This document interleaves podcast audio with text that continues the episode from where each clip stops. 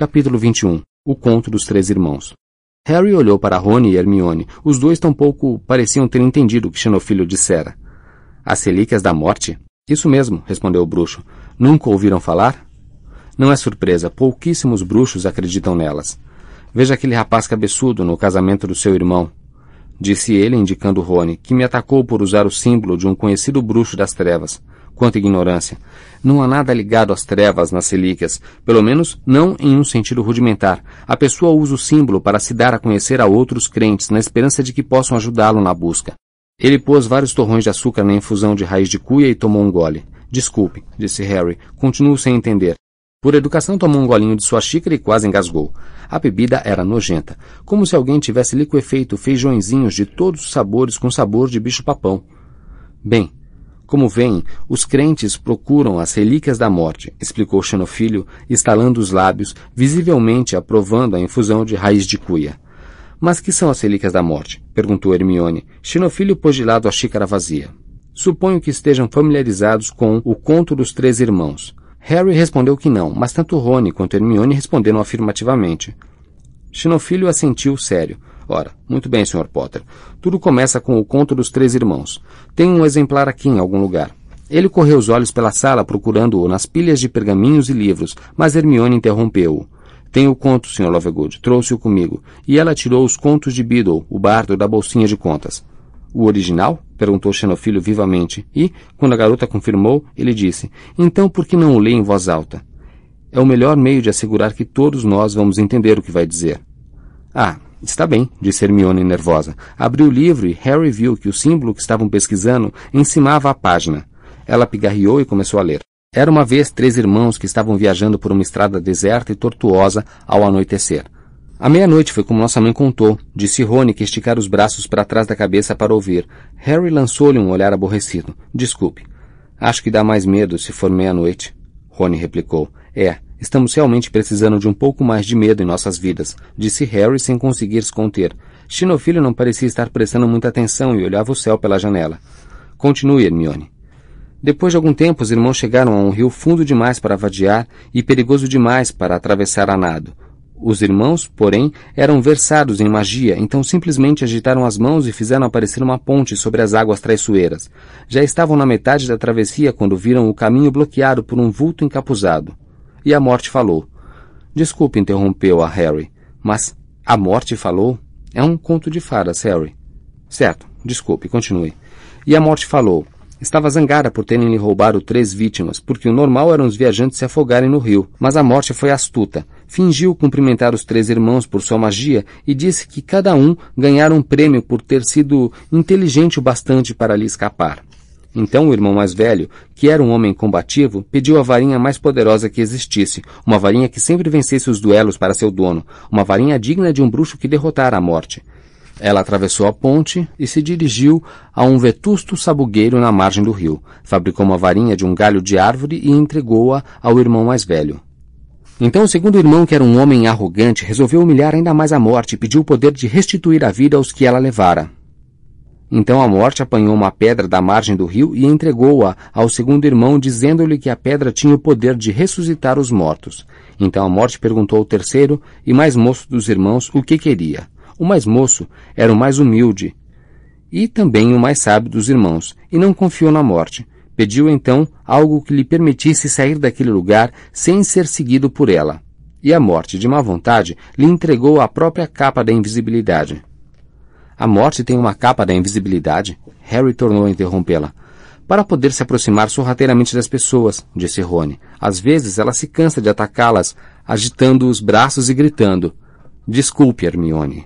Então, a morte se afastou para um lado e deixou os três irmãos continuarem viagem, e foi o que fizeram, comentando assombrados a aventura que tinham vivido e admirando os presentes da morte. No devido tempo, os irmãos se separaram, cada um tomou um destino diferente.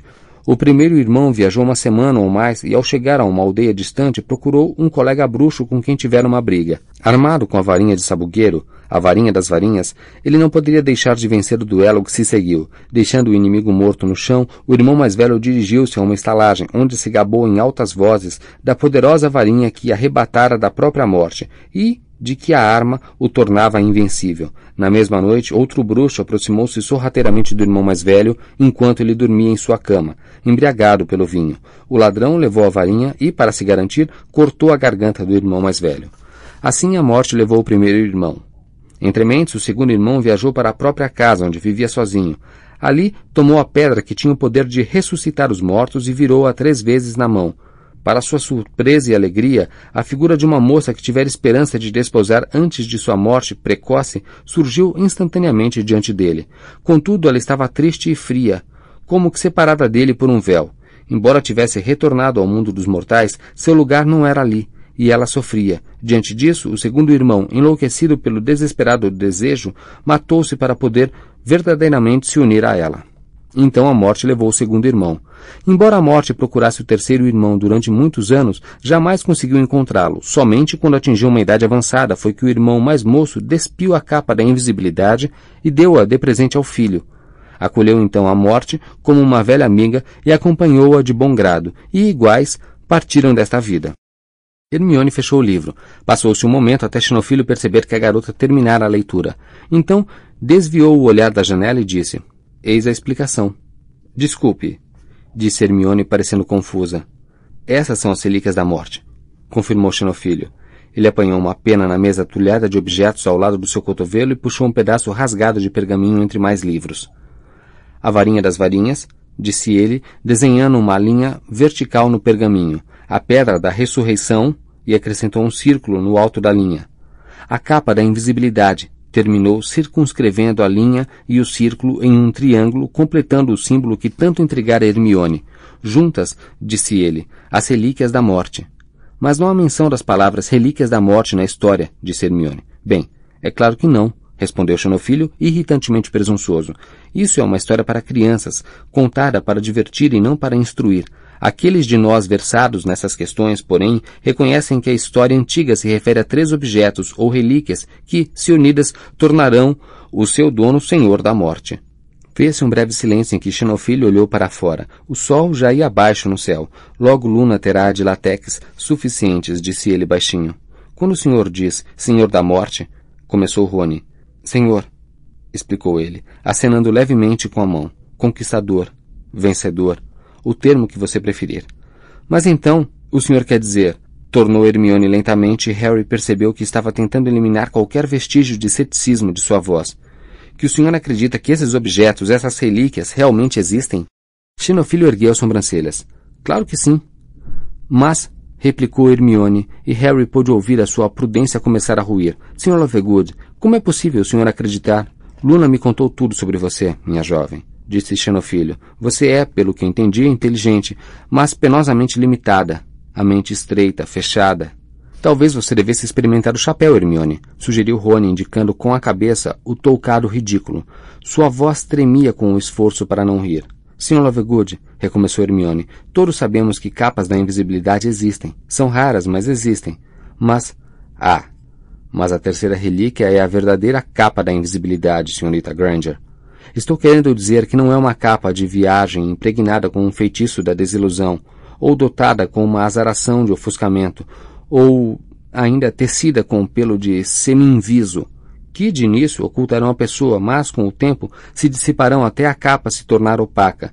Estamos falando de uma capa que real e verdadeiramente torna o seu usuário invisível e dura para todo sempre, ocultando-o de forma constante e impenetrável, seja quais forem os feitiços que se lancem sobre ela. Quantas capas assim já viu em sua vida, senhorita Granger?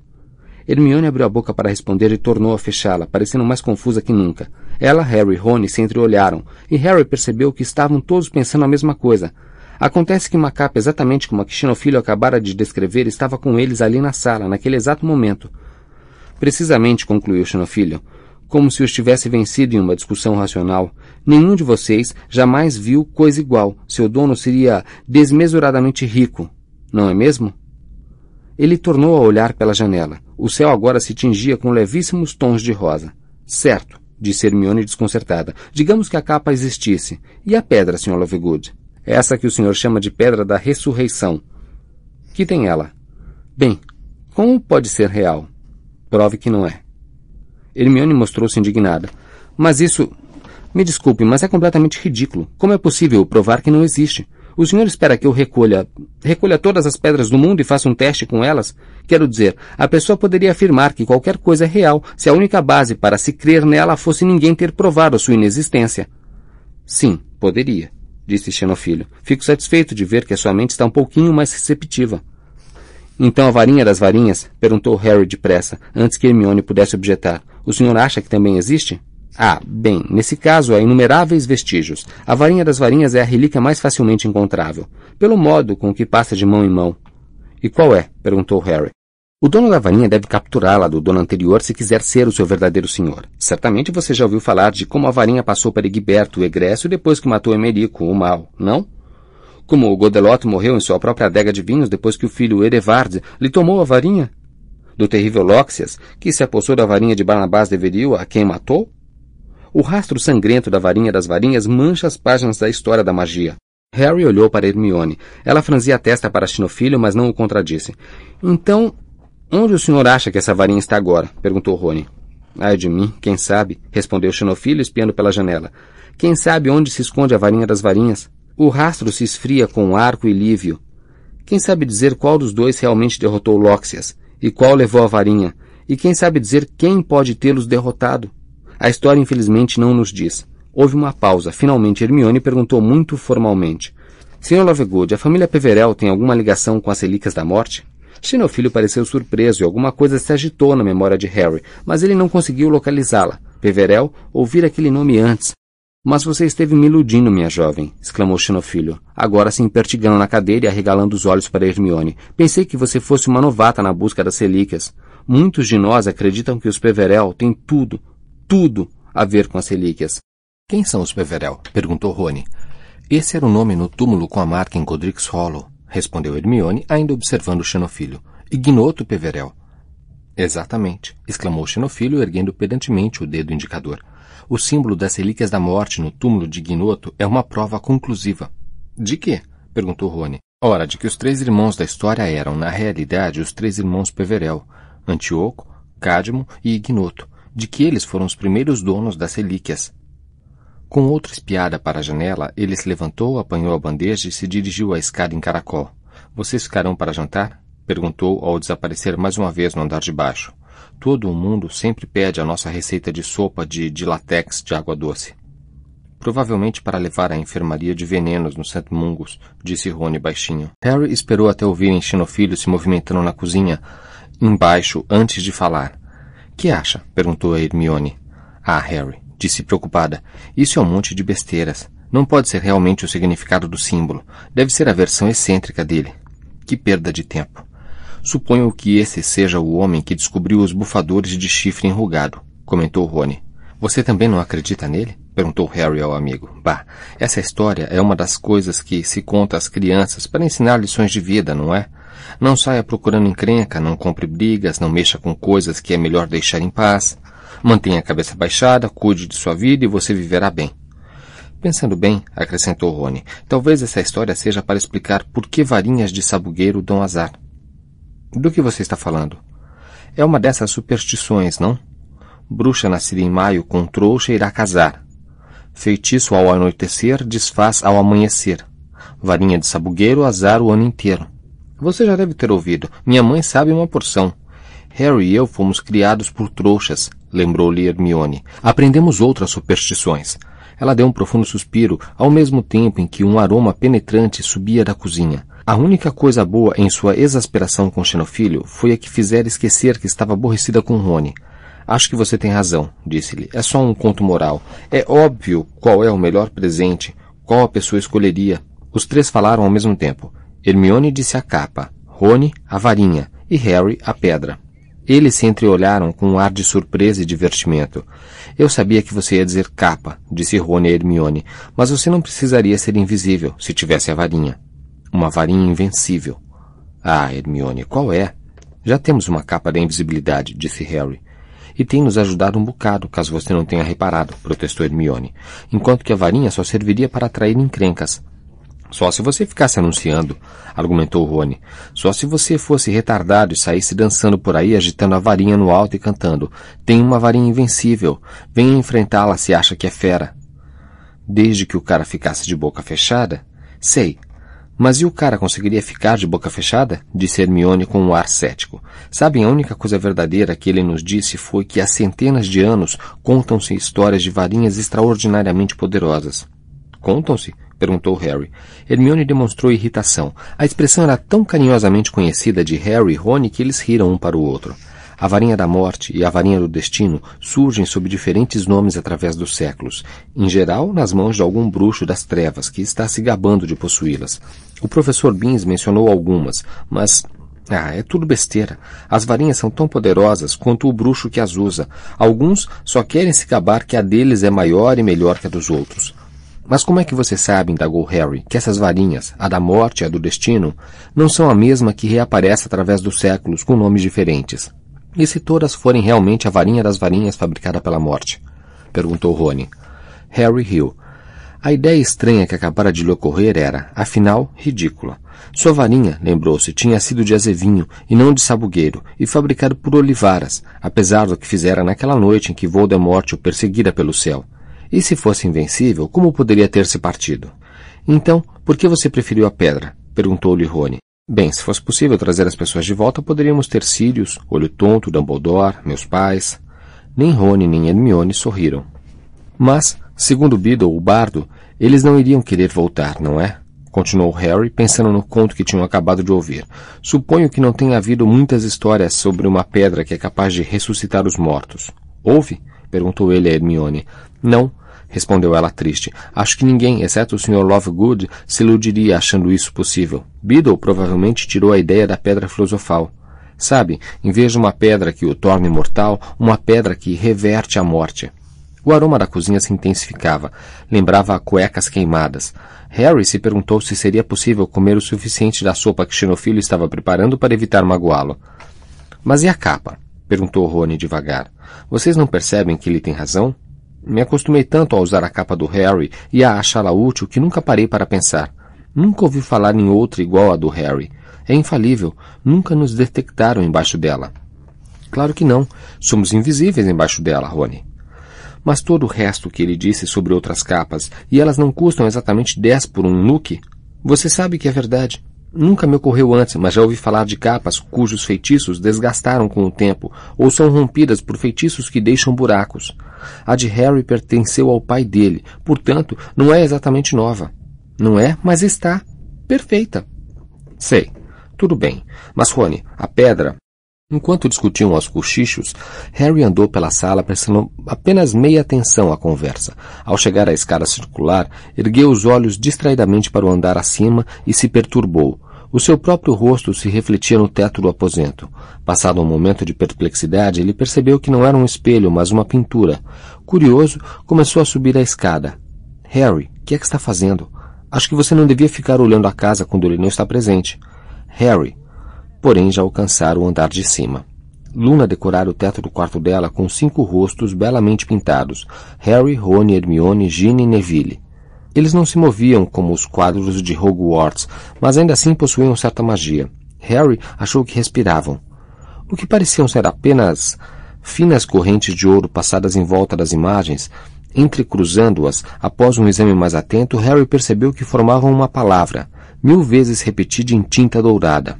Amigos, amigos, amigos. Harry sentiu uma grande onda de afeição por Luna. Correu os olhos pelo quarto. Havia ao lado da cama uma grande foto de Luna criança, com uma mulher muito parecida com ela. Estavam abraçadas. A garota, muito mais bem cuidada nessa foto do que Harry jamais a vira na vida. A foto estava empoeirada. Ele achou isso estranho. Olhou melhor o quarto. Havia alguma coisa esquisita. O tapete azul claro também estava coberto de poeira. Não havia roupas no guarda-roupa, cujas portas estavam entreabertas. A cama dava a impressão de frieza e hostilidade, como se ninguém dormisse nela havia semanas.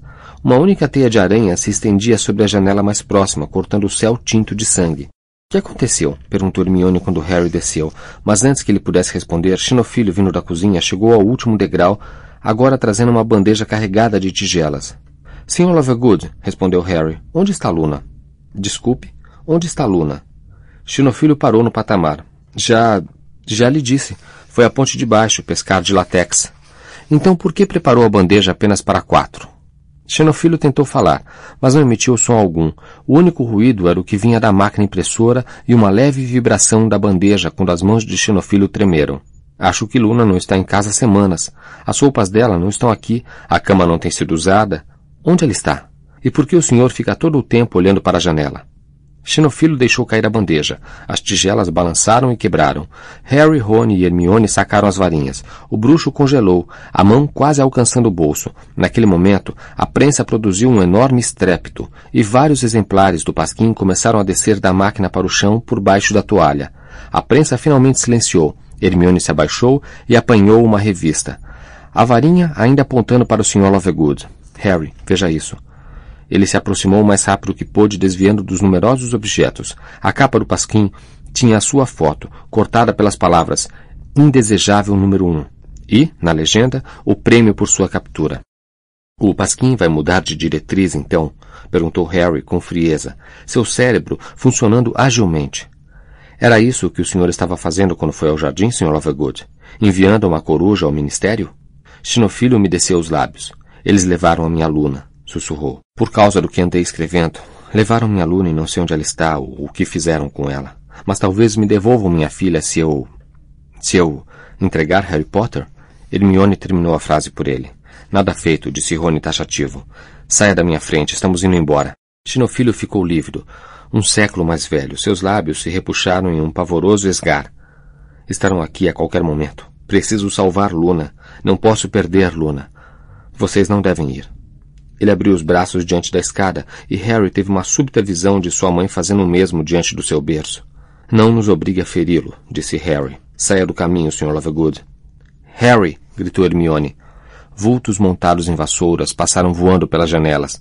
No momento em que a atenção dos três se desviou, Xenofilho sacou a varinha. Harry percebeu o erro ainda em tempo. Atirou-se de lado, empurrando Rony e Hermione para longe quando o feitiço estuporante voou pela janela e atingiu o chifre de Erumpente.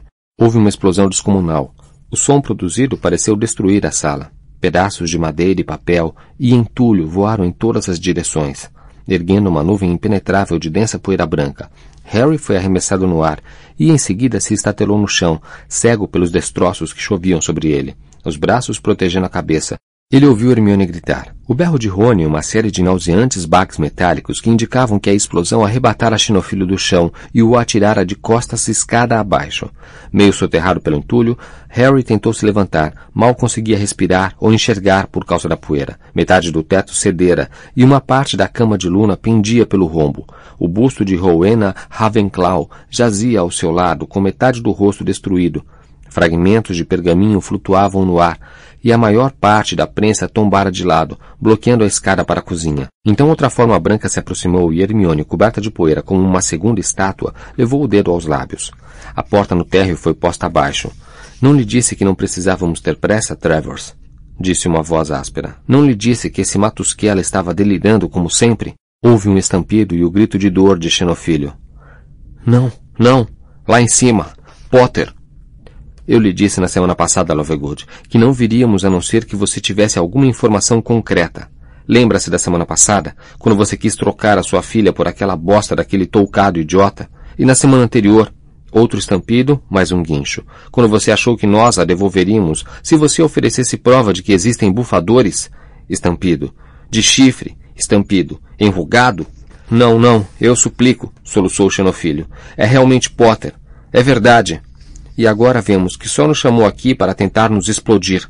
Rugiu o comensal da morte, e ouviu-se uma rajada de estampidos entremeados por guinchos agônicos de Xenofilho. A casa parece que vai desabar, seu In, disse outra voz calma que ecoou pela escada desconjuntada. A escada está totalmente bloqueada. Posso tentar desobstruí-la? Talvez a casa desabe de vez. Seu mentiroso nojento, gritou o bruxo chamado seu In. Você nunca viu Potter na vida, viu? Pensou em nos atrair aqui para nos matar. Foi, não foi? E acha que vamos lhe devolver sua filha assim? Juro. Juro, Potter está lá em cima. Omenum revelio, disse a voz ao pé da escada. Harry ouviu Hermione ofegar e teve a estranha sensação de que alguma coisa estava mergulhando sobre ele, absorvendo seu corpo na própria sombra. Tem alguém lá em cima sim, seu In, disse o segundo homem bruscamente. É Potter, estou lhes dizendo, é Potter soluçou o xenofilho. Por favor, por favor, me tragam Luna. Me devolvam Luna. Você terá sua filhinha, Lovegood, disse seu In, se subir essa escada e me trouxer Harry Potter. Mas se isso for uma conspiração, se for um truque, se tiver um cúmplice esperando lá em cima para nos atacar, tentaremos guardar um pedacinho de sua filha para você enterrar. Xenofilho soltou um grito de medo e desespero. Ouviram-se passos apressados e coisas sendo arrastadas. Xenofilho estava tentando passar pelos destroços na escada. Vamos, sussurrou Harry. Temos que dar o fora daqui. Ele começou a se desenterrar, acobertado pelo barulho que Xenofilho fazia na escada. Rony era quem estava enterrado mais fundo. Harry e Hermione subiram o mais silenciosamente que puderam nos destroços em que ele jazia e tentaram retirar uma pesada cômoda de cima de suas pernas. Quando as batidas e arrastos de Xenofilho foram se tornando mais próximos, Hermione conseguiu soltar Rony com o auxílio de um feitiço de levitação. Tudo bem, sussurrou Hermione. Quando a prensa quebrara que bloqueava o alto da escada começou a estremecer, ela repetiu. Tudo bem. Xenofilho estava apenas a alguns passos. A garota continuava branca de poeira. Você confia em mim, Harry? Harry assentiu. Ok. Então, murmurou Hermione, me dê a capa da invisibilidade. Rony, você vai vesti-la. Eu? Mas Harry, por favor, Rony. Harry, aperte a minha mão. Rony, segure o meu ombro. Harry estendeu a mão esquerda. Rony desapareceu sob a capa. A prensa que bloqueava a escada sacudia. Xenofilo tentava removê-lo usando o feitiço de levitação. Harry não sabia o que Hermione estava esperando. Segurem firme, sussurrou ela. Segurem firme, a qualquer segundo agora. O rosto de Xenofilho, branco como um papel, apareceu por cima da superfície do aparador. Obliviate! ordenou Hermione, apontando a varinha primeiro para o rosto dele e em seguida para o andar de baixo. Deprimo! Ela acabara de explodir uma abertura no soalho da sala de visitas.